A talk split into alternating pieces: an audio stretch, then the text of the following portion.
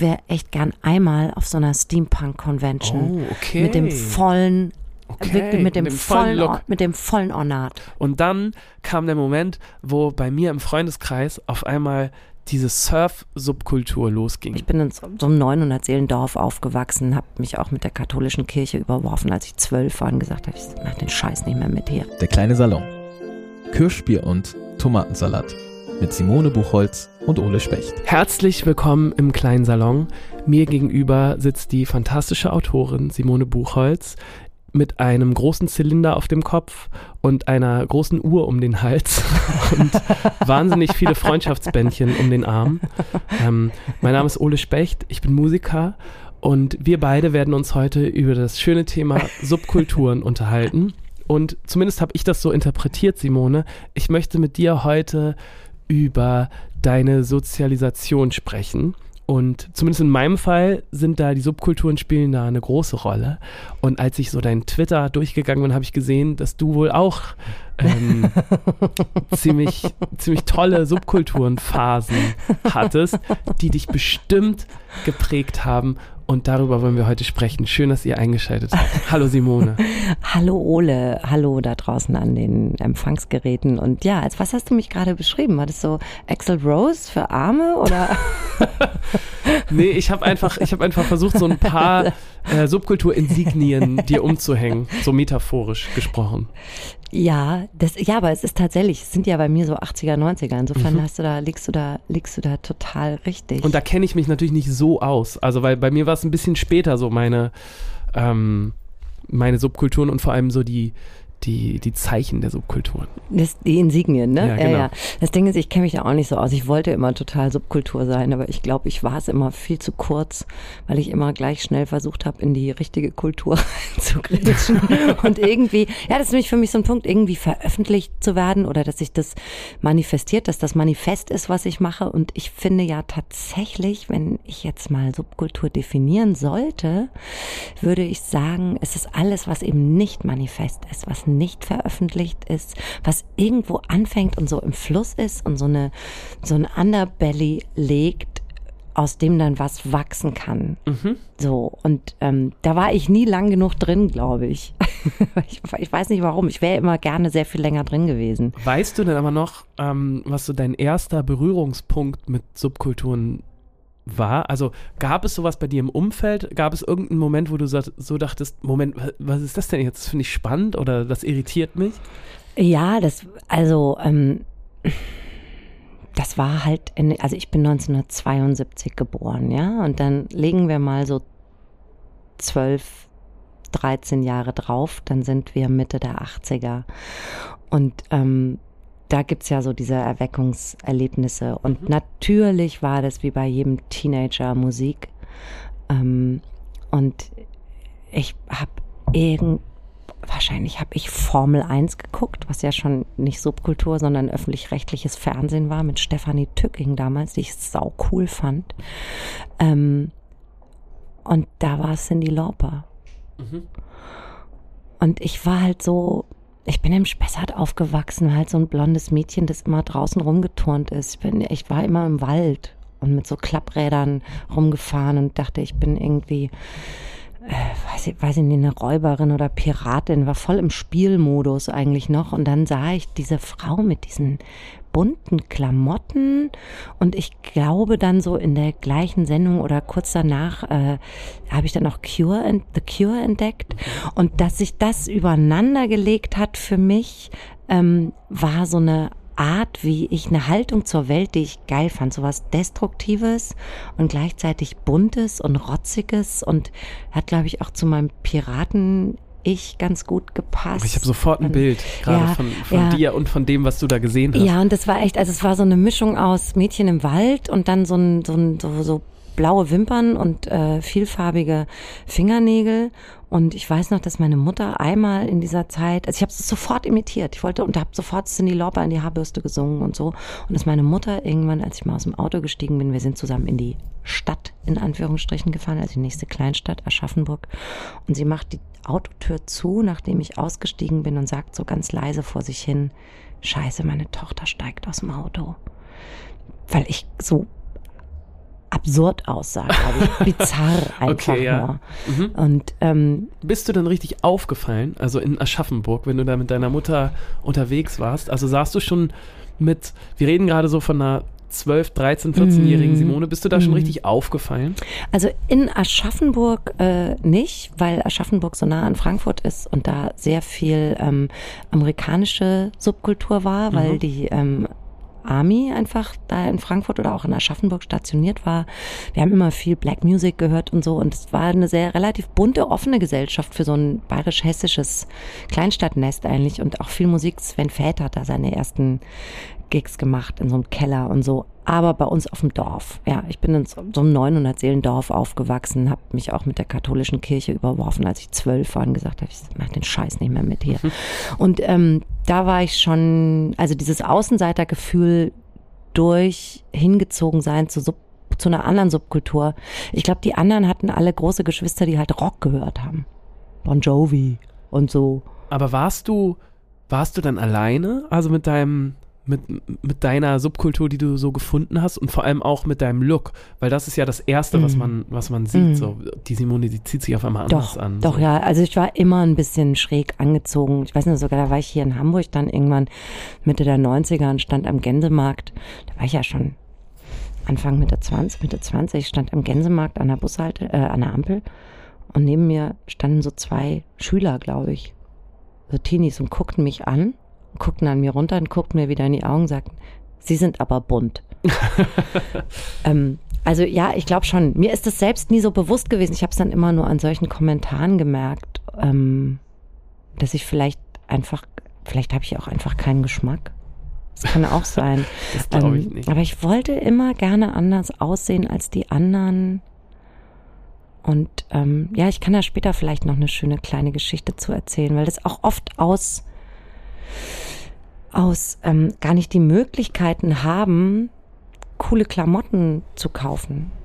Mhm. Also auch finanziell nicht die Möglichkeiten haben. Ich glaube, das ist Subkultur, entsteht immer aus etwas nicht haben und sich selbst was machen. Ja, würde ich unterschreiben. So. Das ist so, ne? Und das ist halt noch nicht manifest. Es ist noch so total im Flow. Und daraus entsteht dann das, was alle später als Kultur genießen. Ja, oder halt, dass So. du versuchst, irgendwie einen Gegenentwurf zu dem, was gerade so gängig ist, Genau, hin- hinzustellen. genau, ein Gegenentwurf zum Mainstream, aber Genau. auch aus einem defizitären Gefühl heraus, glaube ich. Dieses, da kann ich nicht so richtig und dann will ich das und, auch und deshalb mache ich das und das. Genau, Ja. deshalb mache ich mein eigenes. Und ähm, ich bin ja jetzt schon in dem hohen Alter von 50 und ich finde es immer noch wahnsinnig interessant, was, was wenn's, wenn, wenn was aufploppt auf der Straße, in der, in der Musik, in der Literatur, im Film. Ich denke immer, geil, geil, jetzt kommt wieder irgend so ein Ding. Das finde ich so super. Ähm, was waren denn deine ersten Berührungspunkte? Ähm, ich habe in Vorbereitung zu dieser Sendung ein bisschen länger nachgedacht und ähm, mir ist eine Situation aufgefallen, über die ich noch ganz, ganz lange später nachgedacht habe. Und es muss so in der siebten oder achten Klasse gewesen sein, denn ich bin hier in Hamburg in so einer, ähm, in so einem, auf so einer ganz guten Schule gewesen. Und so das Einzugsbereich war auch so eher, dass, dass da so, ähm, da waren auch schon auch viele Kids, die so aus, äh, aus, aus, aus der gehobenen Schicht irgendwie da waren. Mhm. Ähm, Das heißt in Hamburg ja einfach echt Geld, ne? Genau, ganz Ja. genau. Und ähm, das ist mir nie so richtig aufgefallen, noch zu Schulzeiten, aber jetzt so im Rückblick. Ähm, und ich weiß noch, dass ich irgendwann in die Schule gekommen bin und so das eine Mädchen, das aus richtig gutem Haus, also richtig guten in Anführungszeichen, ne, du weißt, wovon ich spreche, Rich kam, Kid wo halt so halt, richtig ja. Rich Kid, ganz genau. Und die vorher immer auch so im Blazer und so da war, die kam den einen Tag komplett in zerrissenen ähm, Nylonstrumpfhosen, komplett schwarz geschminkt, Wie alt wart ihr Haare, da? Kannst du das, das war sagen? siebte, achte Klasse, also es muss so, ja, 14, Ah ja, 15, okay. irgendwie, irgendwie Mhm. sowas wahrscheinlich gewesen sein. Und war halt äh, komplett goth. Vom einen auf den anderen Tag. Geil. Und ich weiß noch, dass mich das so unendlich irritiert hat, weil wir dann da saßen in dieser Klasse und auf einmal kam sie rein und sie hatte die ganzen Blicke natürlich der Klasse sofort und niemand wusste so richtig mit dieser Situation umzugehen. Wusstest du denn, was, was es ist? Null. Also konntest du es einordnen? Nee, überhaupt nicht. Überhaupt nicht. Und ähm, ich habe mich wahnsinnig das so hingezogen gefühlt. Ja, das Gothic noch. ist auch toll. Weil ich das so, Toll. ich fand das so irritierend und so anders und so, böse und vor allem, das hatte sofort auch so einen Punk-Rebell-Anstrich. Ja, das ist Attitude. Weil natürlich, Ja, ja. also alle haben darauf reagiert. Nicht nur wir Schüler, sondern auch jeder Lehrer, jede Lehrerin hat einen Spruch dazu gebracht. Und es war so sehr, und sie stand so krass da drüber. Und das hat mir wahnsinnig imponiert. Und ich weiß noch, dass eine Woche danach äh, eine Freundin von ihr, äh, die auch aus äh, richtig Money-Familie kam, genauso dann in die Schule kam. Das gleiche auf dem gleichen Ticket gefahren. Genau das gleiche Ding so. Und ähm, die hat es dann sogar noch krasser gemacht. Die hatte dann nämlich sofort auch einen Freund parallel, der so schon 18 war.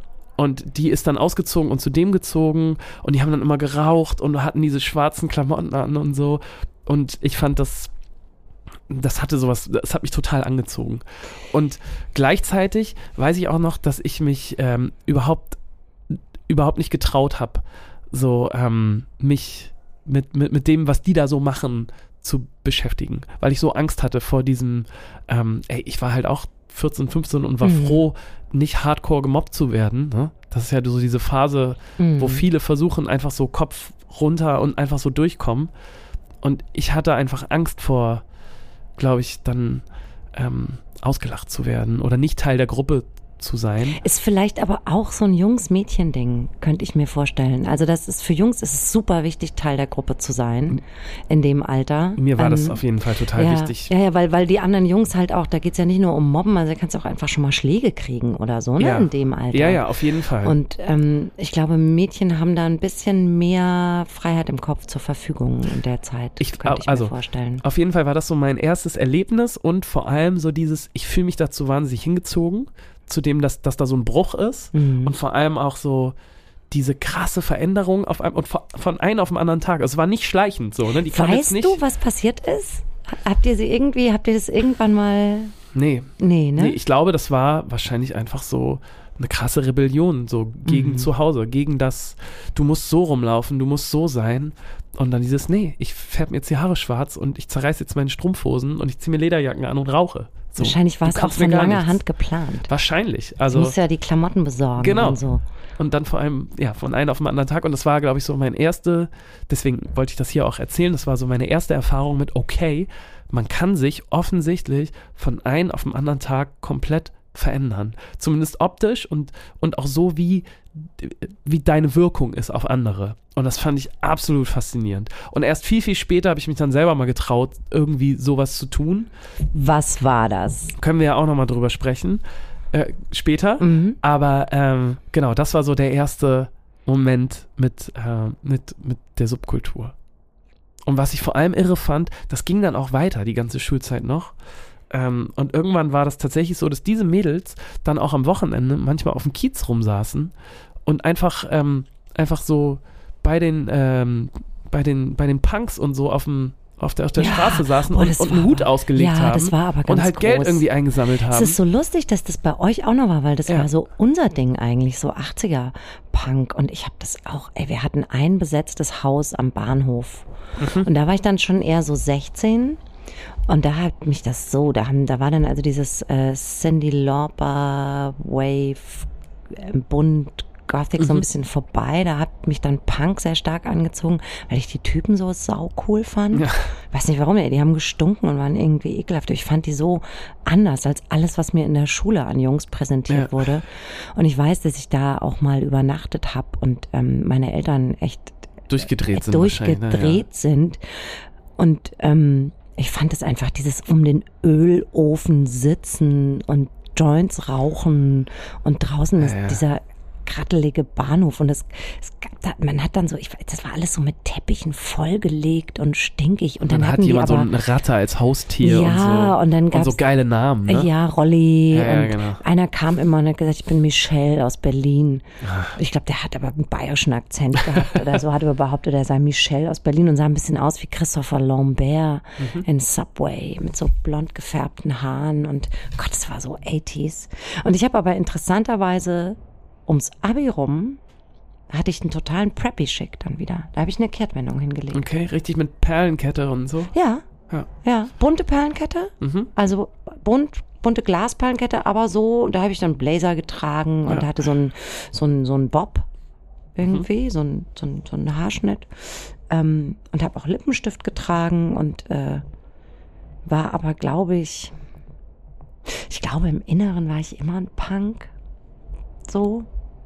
Aber habe das selbst gar nicht so recht gewusst. Und das ist das Interessante, finde ich, an diesem Mädchen aus deiner Schule, dass die so beschlossen hat, ihr könnt mich jetzt alle am Arsch lecken. Das finde ich echt enorm stark. Boah, ich finde, also ich habe auch, also gerade im Nachhinein unglaublich Respekt davor, dass die das so durchgezogen hat und einfach einfach ein krasses Statement gesetzt hat. Und was war denn dein Ding, bist du dann mal? Also warst, warst du mal Teil einer Subkultur oder lief das? Also weil die Frage ist ja, läuft's immer? Ich habe ja vorhin gesagt, ich glaube, das ist so ein kleiner, aber wichtiger Punkt, Mode. Und du sagtest, ey, es ist fucking alles. Ja. Ähm, nee, nicht fucking alles. Es ist natürlich auch, Teil, also ja. äh, weshalb ich das auch so spannend finde, heute darüber zu sprechen, über das Thema Subkultur, ist, äh, dass zumindest bei mir, und äh, da bin ich auch gespannt, was du dazu sagst, äh, meine ganzen musikalischen Einflüsse wahnsinnig ähm, von den Subkulturen kommen. Also, weil immer, wenn ich mich einer Subkultur hingezogen gefühlt habe, dann habe ich mich so ultra mit der Musik beschäftigt.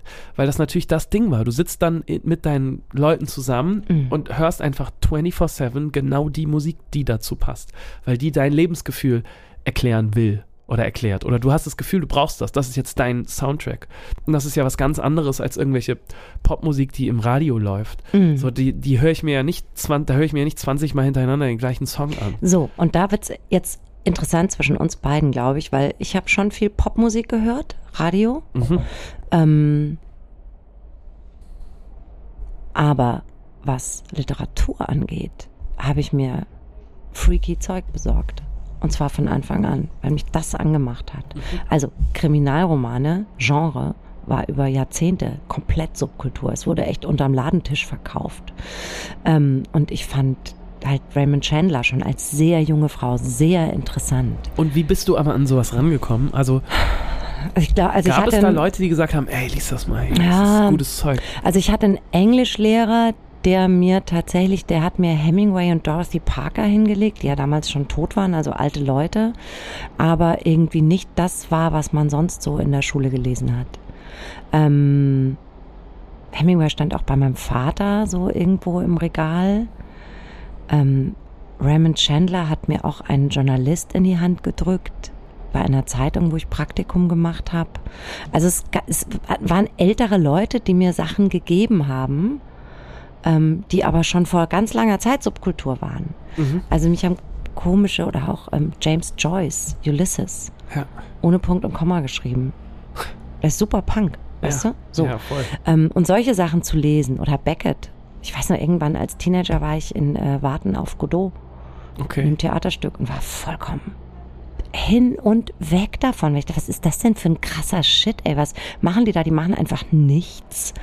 Ähm, und das war ist tatsächlich interessant, weil meine Modesubkultur fand viel über Musik statt, mhm.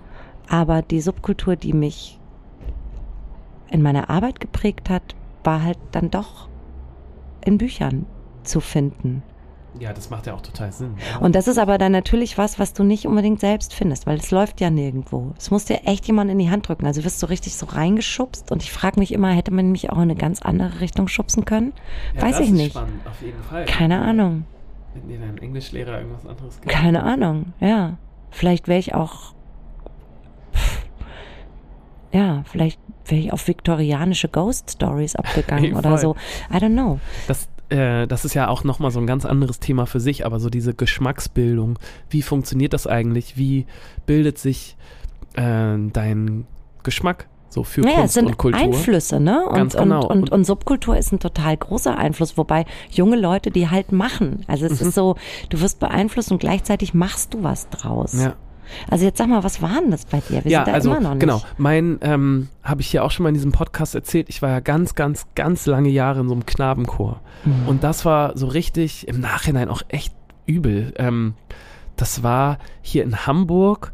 Ähm, das war ähm, in Harvesterhude irgendwo war ich in, in so einer, also so richtig rich, rich, rich Gegend, in so einer komischen Kirche ähm, war ich im Knabenchor, weil ich äh, gecastet wurde an der Grundschule. Die haben so Sänger gesucht, habe ich hier, glaube ich, schon mal erzählt. Mhm. Und dann bin ich da hingegangen und war dann aber, weil Knabenchor habe ich damals auch überhaupt nicht. Also ich komme aus so echt völlig normalen, so meine Eltern haben ganz normale Arbeiterberufe gehabt und ich war dann auf einmal in so einer Welt drin, wo auf einmal fast ausschließlich so Rich Kids waren, auch nur Jungs, weil es war ein Knabenchor, ähm, weil offensichtlich das Ding Knabenchor so ein Ding ist, wo reiche Familien ihre Jungs hinschicken. Ja, so Bildungsbürger. So ein Bildungsding, bisschen, genau. Ne? Mhm. Und bei mir war das halt so, die haben mich in der Schule gecastet und ich konnte da ganz gut singen und meine Mutter hat gesagt, ah, du hast so Lust zu singen? Ja, dann geh doch dahin, so. Ne? Und ähm, ich war so sehr lange Jahre da in, in diesem Knabenchor und da war alles so wahnsinnig streng und konservativ. Darf so. ich kurz was erzählen? Nur Ja, einen bitte, halben Satz. Mein Sohn wollte auch so gern singen und ich habe gesagt, dann geh, haben wir, gehen wir halt einen Knabenchor. Ja. Und da war er, glaube ich, fünf oder halb sechs. Der ist nach einem Jahr rausgeflogen. Ja, Das ist eine Rockstar-Biografie. Und das ist ist- einfach rausgeflogen. ganz genau, ist total Aus geil. dem Knabenchor. ja, und weil, aber Knabenchor auch, äh, das ist sehr, sehr, weil er sehr sich streng. so schlecht, schlecht ja, benommen aber es hat. ist auch sehr streng. Also und der Typ sagte, wenn er noch einmal mit dem Stuhl auf dem Kopf rumläuft, dann fliegt er raus. Ja, und Rocco hat er sich's gemacht. gemerkt, Stuhl auf den Kopf gesetzt, rausgeflogen. Endlich muss ich nicht mehr hin. ja, so. Ja, clever. Und ähm, bei uns war es auch sehr, sehr streng und wenn man dann aufgetreten ist, musste immer hemden und musste immer gebügelt Mhm. sein und so und es war alles so auf Kante und kein Mucks zwischen den Songs und so und auch bei den Proben war immer so wahnsinnig streng. Ich weiß bis heute nicht, was mich daran so gekriegt hat. Ich glaube, dass das, es war einfach sehr anspruchsvoll. Also es war ein guter Chor man und singen mich hat das, genau, ne? mich hat das Mhm. richtig doll gekriegt, dass es, dass da so viel Technik so Mhm. singen und ähm, ich mochte einfach immer gerne singen und ich hatte, glaube ich, das Gefühl, dass ich da wahnsinnig viel lerne und das hat mich daran so angesprochen. So und das habe ich wirklich wahnsinnig viele Jahre gemacht. Wie lange hast du das gemacht? Ey, unendlich. Durch einen Stimmbruch durch? ja, noch? ja, ja, durch den Stimmbruch durch. Ich habe es bestimmt äh, sechs, sieben Jahre gemacht. Wow, echt wahnsinnig okay. lang gemacht. Und dann kam der Moment, wo bei mir im Freundeskreis auf einmal diese Surf-Subkultur losging. Ja, So. das ist Hamburg Auf dann einmal auch, ne? Ja. sind alle im Sommer irgendwie für 200 200 Euro mit Ruff Jugendreisen nach Südfrankreich gefahren Mhm. und waren dann für drei, vier Wochen am Strand. am Strand und Ah, haben nur noch, waren Sich nur noch die Haare surfen, gebleicht. Haare gebleicht, nur noch in so äh, Boardshorts rumgelaufen. Ne? Und das Tolle hat mich so. Doll gekriegt. Das hat mich so doll gekriegt. Ich bin auch privat nur noch in diesen Badehosen rumgelaufen, hatte so eine dusselige Fußkette mit so Muscheln das dran kann und ich so. so verstehen, Ole. Es passt Und auch zu Ich dir. fand das so geil, weil ich, weil das war, das war total konträr, ne? Weil in dieser Kultur war auf einmal alles mega entspannt. Es gab keine Freedom, Regeln. ja. Nur du bist nur auf dem Wasser, nur die Nat nur Natur. Es gibt niemand, der dir irgendwas sagt. Und das fand ich so unendlich geil. Und was mich dann natürlich auch so gekriegt hat, war die Musik so, ne? Alles, Ja. was da Ben Howard, Jack Johnson, diese ganzen Ja. Sachen, nur 24/7, ich hab nichts anderes gehört. Und dann natürlich auch dieses, äh, ich hatte eine Gitarre dann auch oder habe mir eine Gitarre gekauft, habe das so gelernt und am Strand gespielt Du bist der perfekte Surferboy. Jetzt, wo du es sagst, das war dann mein Ding. Das, Das, ja, war mein Ding. Ich, sah, ich saß in Südfrankreich und habe äh, nur noch da Gitarre gespielt und war surfen. Und dann bin ich, als ich dann aus den Urlauben zurückkam, wollte ich auch nicht, natürlich nicht mehr in den Knabenchor. So, dann war das Nee. vorbei. Und das war meine erste richtige Subkultur. Ich weiß noch, dass wir dann mit ein, zwei Freunden auch, wie gesagt, immer nur noch in diesen Badehosen in die Schule gegangen sind. Und dann war das halt so dieses, ne, nur noch mit diesem dusseligen Hang Loose und so. Was für, aber was für eine schöne Subkultur. Das ist so, das ist ganz, ganz toll, finde ich, weil die echt komplett regelfrei ist. Weil Subkultur hat ja eigentlich schon auch Genau. dann strenge Regeln. Ne? Ja, es ja. ist ja auch oft ganz dogmatisch und grenzt sich ab von anderen und ja, so. das war eigentlich sehr offen, das stimmt schon. Ja, super. Und Und, ich habe das, hab das wirklich geliebt, auch so mit allem, was da so. Dann bist du raus aus dem Chor. Bin ich raus aus dem Chor und habe gesagt, nee, ich möchte jetzt nur Ich habe keine so, Zeit mehr, ich muss surfen. Ich muss einfach gar nichts machen, vor allem. Und das war die Zeit, wo ich unglaublich viel Musik vor allem auch gehört habe Mhm. und neue Musik für mich. Und, Und da auch warst so du wie alt? ja, sech- 16, 15, Ja, ja, okay. 16, irgendwie Mhm. sowas. Und das hat mich sehr, sehr geprägt. Und auch am Anfang musikalisch, so dieses, ähm, weil der Bruch auch so doll war. Von diesem klassischen Singen zu, ich mache jetzt einfach für mich was alleine Mhm. und so, das hatte ganz viel mit, mit Vibe zu tun und mit ähm, einfach so für sich irgendwas tun. Das war meine erste, meine erste Subkultur, die mir ganz viel gegeben hat damals. Ich liebe die alte Mu- Surfmusik Mhm. so sehr, diese ganzen Beach Boys Sachen und so. Es ist so toll. Fand ich auch toll. Es ist so toll. Donovan Frankenheit, fand Ja. ich auch. Das, also so toll. alles, äh, Geht sofort die Sonne auf, ey. genau. Das, das, äh, das war sehr toll. Und war aber leider die Zeit, wo halt dann ähm, da wollte ich dann keine Band gründen oder so und auch nicht richtig Musik machen, weil alle meine Heroes, die ich damals hatte, die sind gefühlt immer so da reingerutscht eher. Das waren dann halt so Surfer, die nebenbei auch Musik gemacht haben. Und das wollte ich dann natürlich auch. Ich, das war dann überhaupt nicht ambitioniert, was ich so gemacht habe, weißt du? Sondern das war halt so einfach so im, im Moment. Na, es, ist, es geht um Zugehörigkeitsgefühl, ne? Genau. Wie immer, wenn man jung ist. Also das ändert sich ja dann, je älter man wird, dann immer mehr, so Ja. dass das eben nicht mehr so wichtig ist. Ähm, aber Zugehörigkeitsgefühl ist ein ganz, ganz wichtiger Punkt für, ich möchte Teil dieser Jugendbewegung sein. genau. Also, ähm, weiß noch, bei uns war das dann natürlich in den, also nach dem Abi in den 90ern, dann war halt Grunge. Also dann war halt Nirvana Mhm. und, und, und ähm, so man musste echt möglichst abgerissen und billig. Also die Klamotten mussten so billig aussehen. Und vor, ich wei- weiß gar nicht, wie wir das. Gut, wir hatten auch nur billige Klamotten, glaube ich, aber es hat auch alles nicht zusammengepasst. Und Aber das war zum Beispiel auch ein Teil, Entschuldigung, wenn ich hier ins Wort Ja. falle, ähm, wieso ich das so mochte, glaube ich, dieses Surf-Ding. Weil ich hatte auch nie Geld, so. ja, Und du brauchtest aber auch gar kein Geld. Was heißt gar kein, aber viel. brauchtest echt nicht musstest viel. nur nach Südfrankreich kommen. musstest nur da irgendwie irgendwie. hinkommen Mhm. und dann, äh, äh, das war's dann schon. Und reden wir von Wellenreiten oder Windsurfen? Nee, na, natürlich nur Ah, Wellenreiten. geil. Das hab ich, ich hatte es gehofft. Weil, weil das halt hatte so es dieses. Viel noch cooler. viel. ja, klar. Ja, ich Windsurfen ist fucking Sylt, ey. Genau. Und Windsurfen ist auch wieder viel, viel teurer. Du brauchst halt so super viel Ausrüstung und das ist dann auch so wieder ja nicht das eine ganz andere Szene. Unter den Genau. Arm Und dann brauchst du klemmen. Ja. irgendwie, ja. genau. Und das hat, hat mich sehr, sehr angesprochen und auch voll geprägt. Ja. Und gab es noch eine, in die du mal reingerutscht bist? Ja, die danach kam, war so eine sehr kurze Phase. Das war dann so zum Abi hin. Da ging das hier in Hamburg mit dem Neon Rave los. Ich weiß nicht, ob dir das was sagt. Das war auch so nur so eine kurze Phase. Sag mal eine Jahreszahl. Äh, ja, das muss dann 2008 oder so gewesen sein. Ja, da habe ich gerade mein Kind gekriegt, da habe ich nichts mitgekriegt. Ähm, da kam der äh, amerikanische Klamotten, das amerikanische Klamottenlabel American Apparel nach Ja. Hamburg.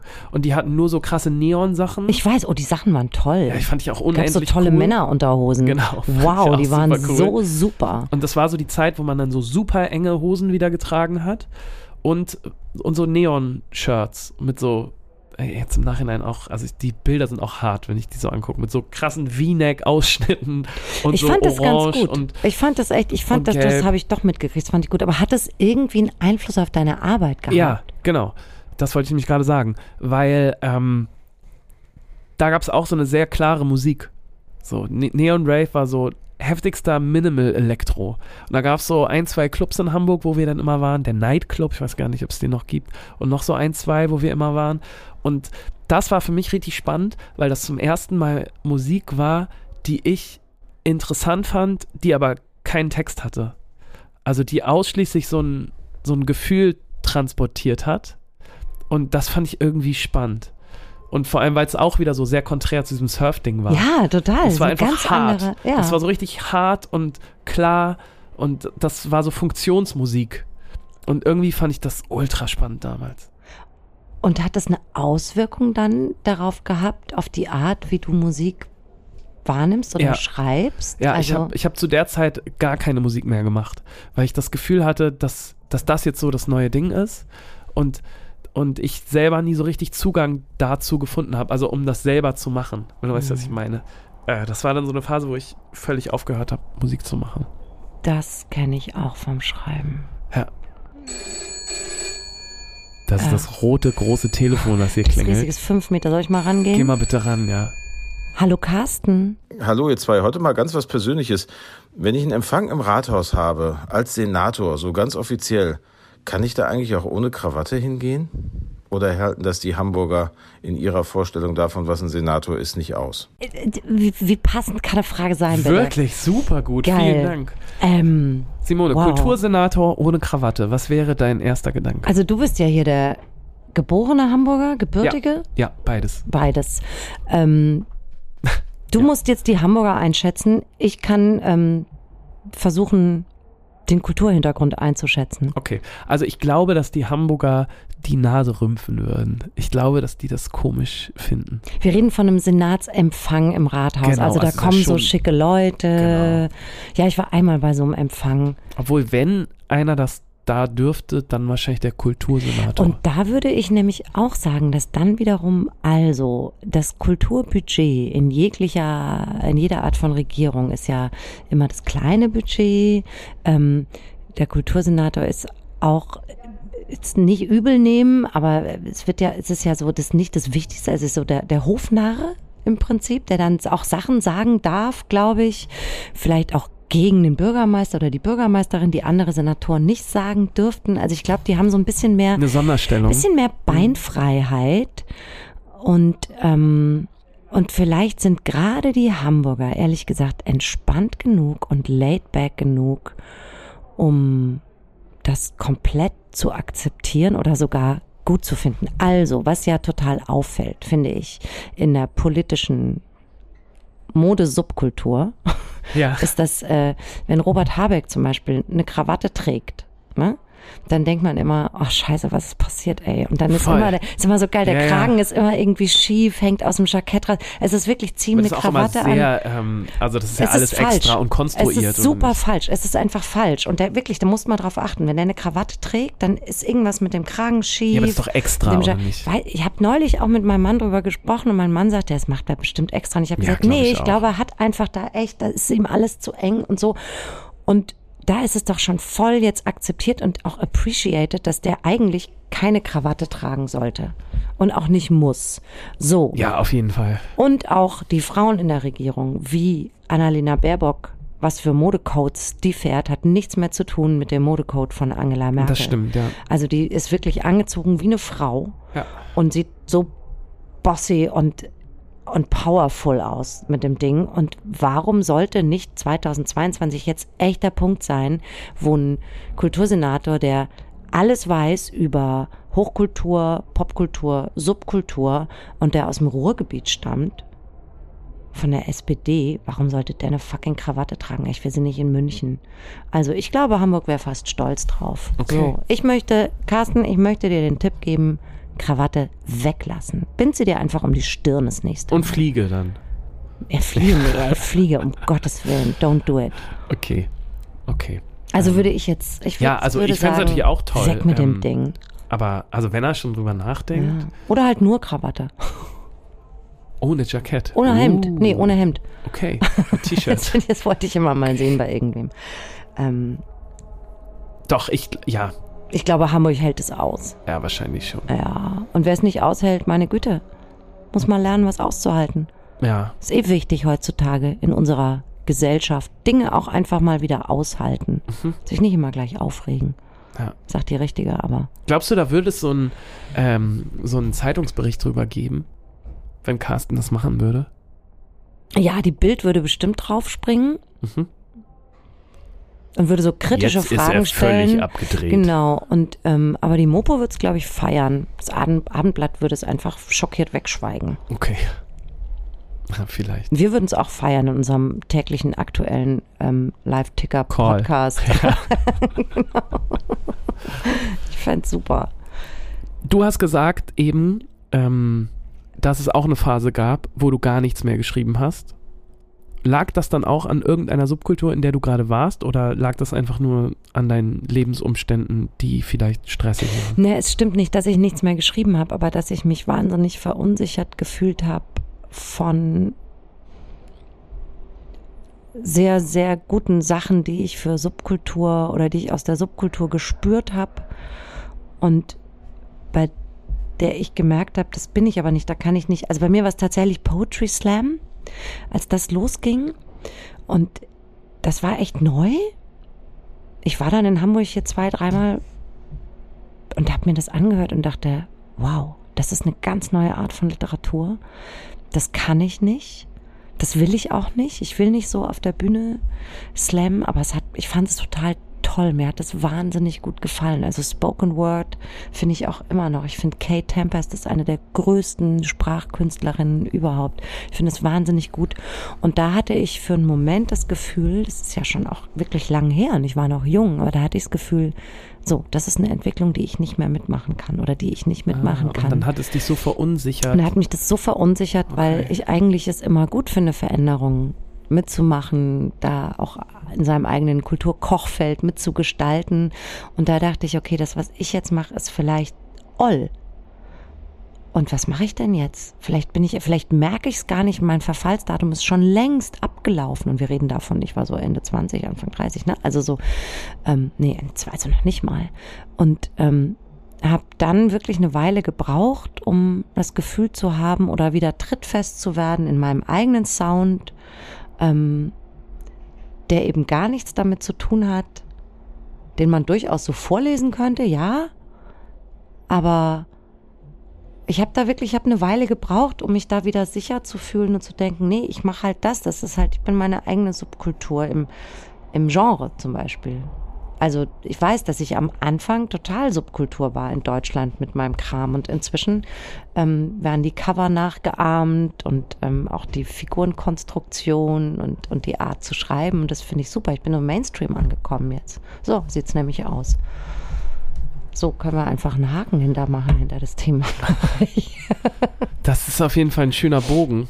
Ja, das ist die Emanzipation aus der Subkultur. Ja, ich, ich bin ja Zumindest deine persönliche. Ja, ja, weißt du, also ich, bin ja 50, also was soll ich noch, ich, ich kann keine Subkultur mehr machen, ich kann mhm, sie nur, ich kann sie nur beobachten und bewundern, ja, verstehe wie sie glitzert. Und ähm, also für mich ist tatsächlich jetzt aktuell, gegenwärtig, meine Art von Subkultur ist alles, was ich mit Leuten bespreche. Mhm. Am Tresen oder mit meinem Sohn am Küchentisch.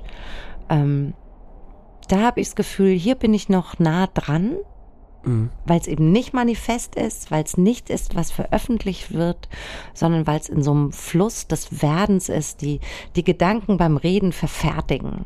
Mhm. Und dann ist es auch schon wieder weg. Und ich kann als alte weiße Frau dann ganz viel lernen von den Menschen, mit denen ich rede, die vielleicht sehr viel jünger sind als ich. Und gleichzeitig kann ich die auch so ein bisschen über Bande bespielen und ihnen vielleicht noch was viel, viel Älteres geben als das, was ich bin. Sag hier, guck dir doch noch mal Hemingway an. Ja, oder guck dir Hubert Fichte an. Deutsche mhm. Beatliteratur. Mhm. Es ist irgendwie Horror, aber auch geiler Scheiß. So. Es ist lustig, dass du, dass du das sagst, dass es auch was mit deinem Alter zu tun hat.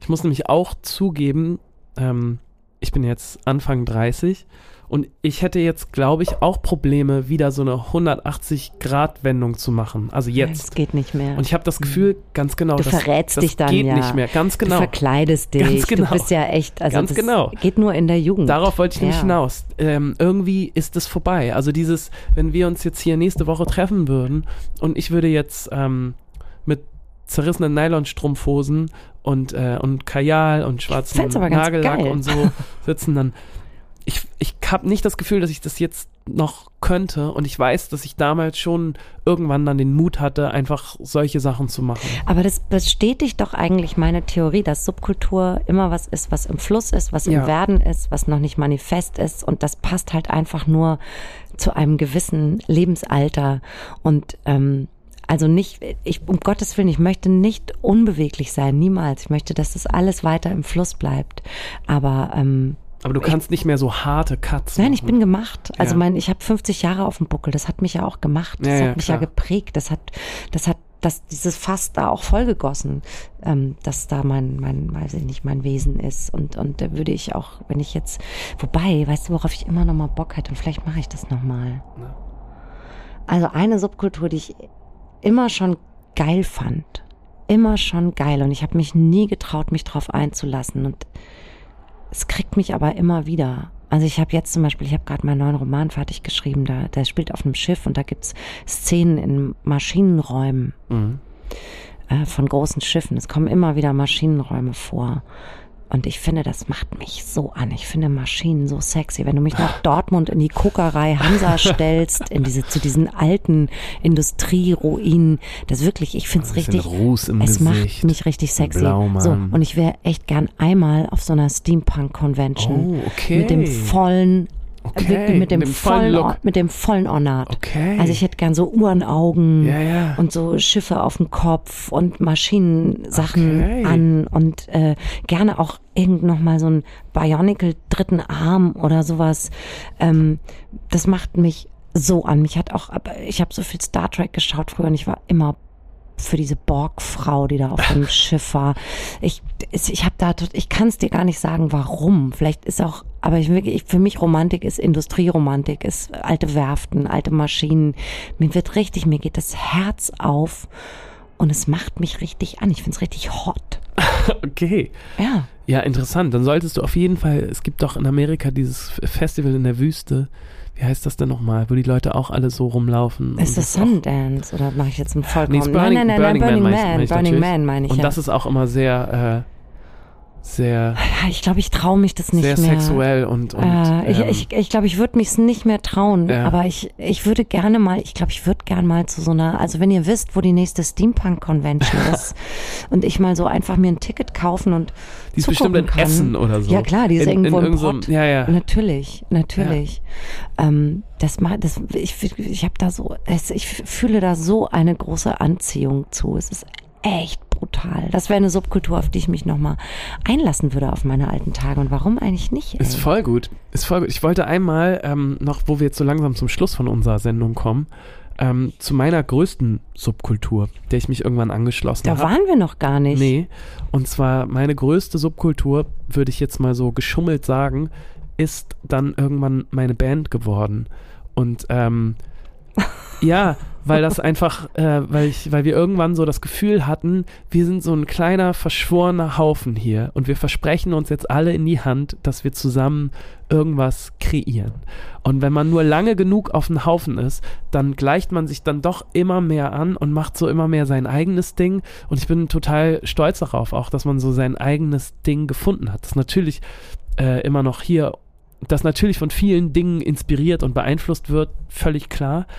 Aber ähm, ich finde es irgendwie richtig schön, dass man sich so gefunden hat und dass man sich über die Jahre vor allem auch so, dass man zusammengewachsen ist und so. Ich weiß ganz genau, welche Referenz mein Schlagzeuger im Kopf hat, wenn ich über The War on Drugs rede. Also was ich da genau meine, welchen Drum-Sound ich meine, wenn ich ähm, von meiner Gitarristin über den und den Gitarrensound rede, so oder wenn oder generell auch über Politik, über gesellschaftliche Themen. Das ist alles so.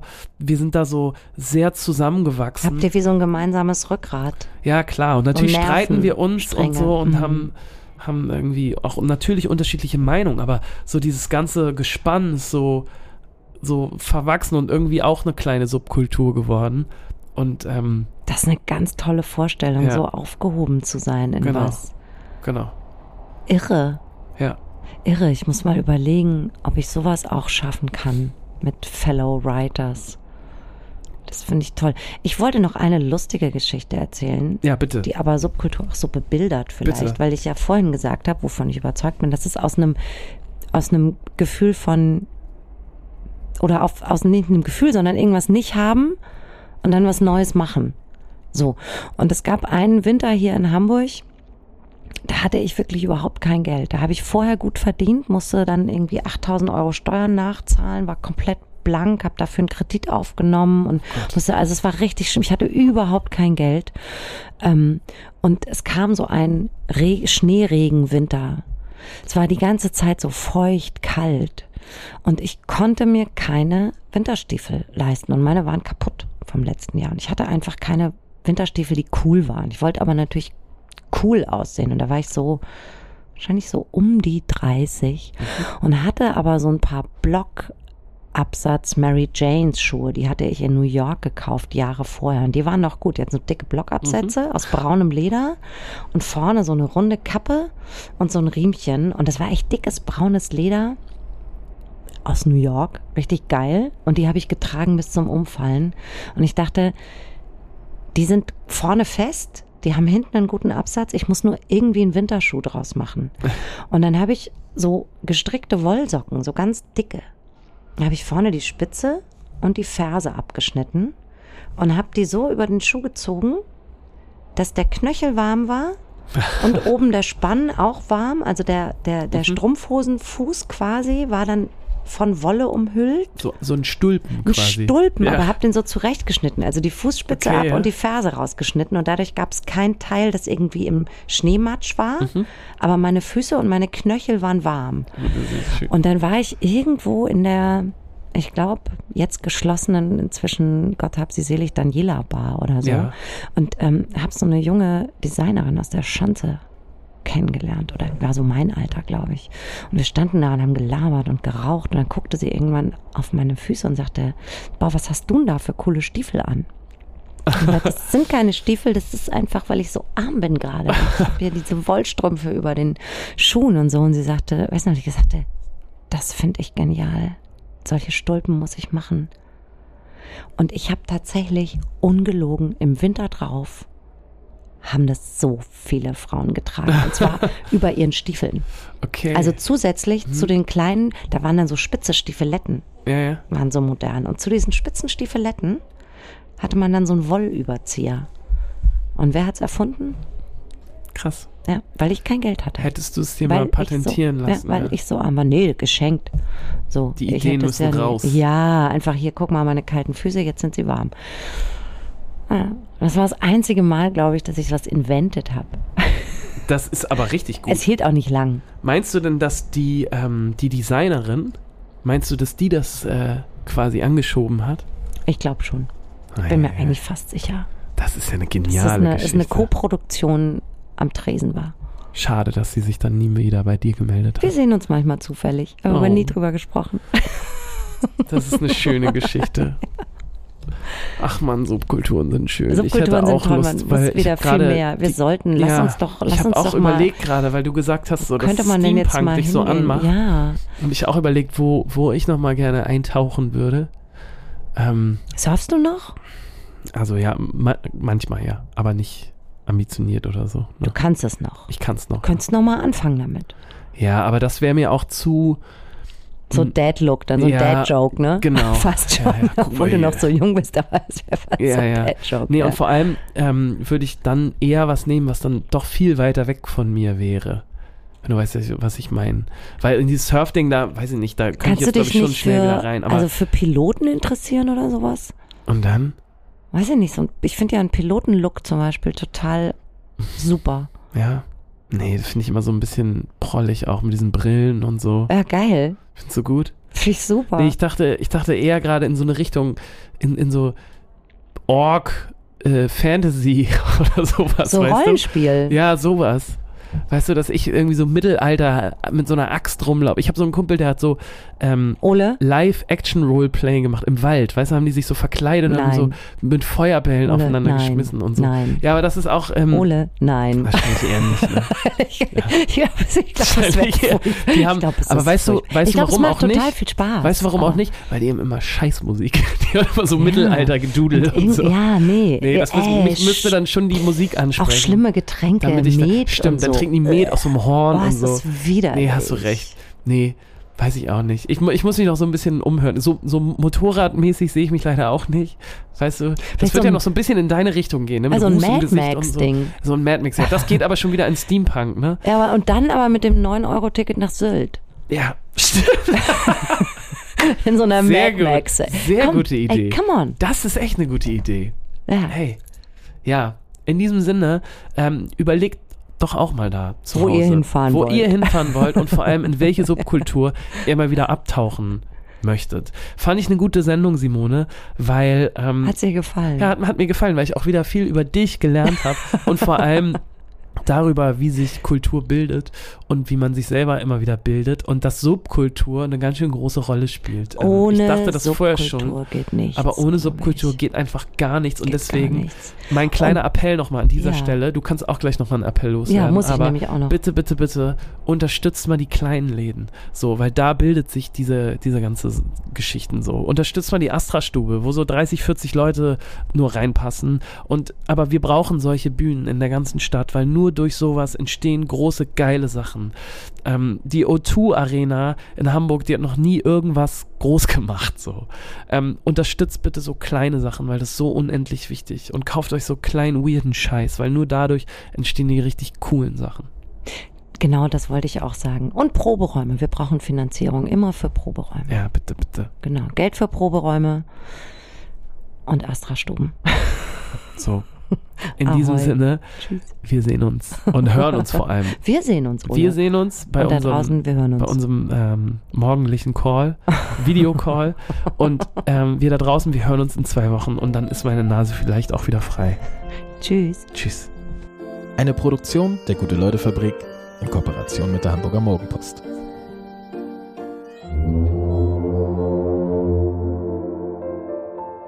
Der kleine Salon, Kirschbier und Tomatensalat mit Simone Buchholz und Ole Specht wird präsentiert vom Hamburg Guide. Frei verteilt seit über 40 Jahren an mehr als 350 Auslageorten in und um Hamburg und natürlich auch online zu haben. Das war Werbung. Herzlichen Dank.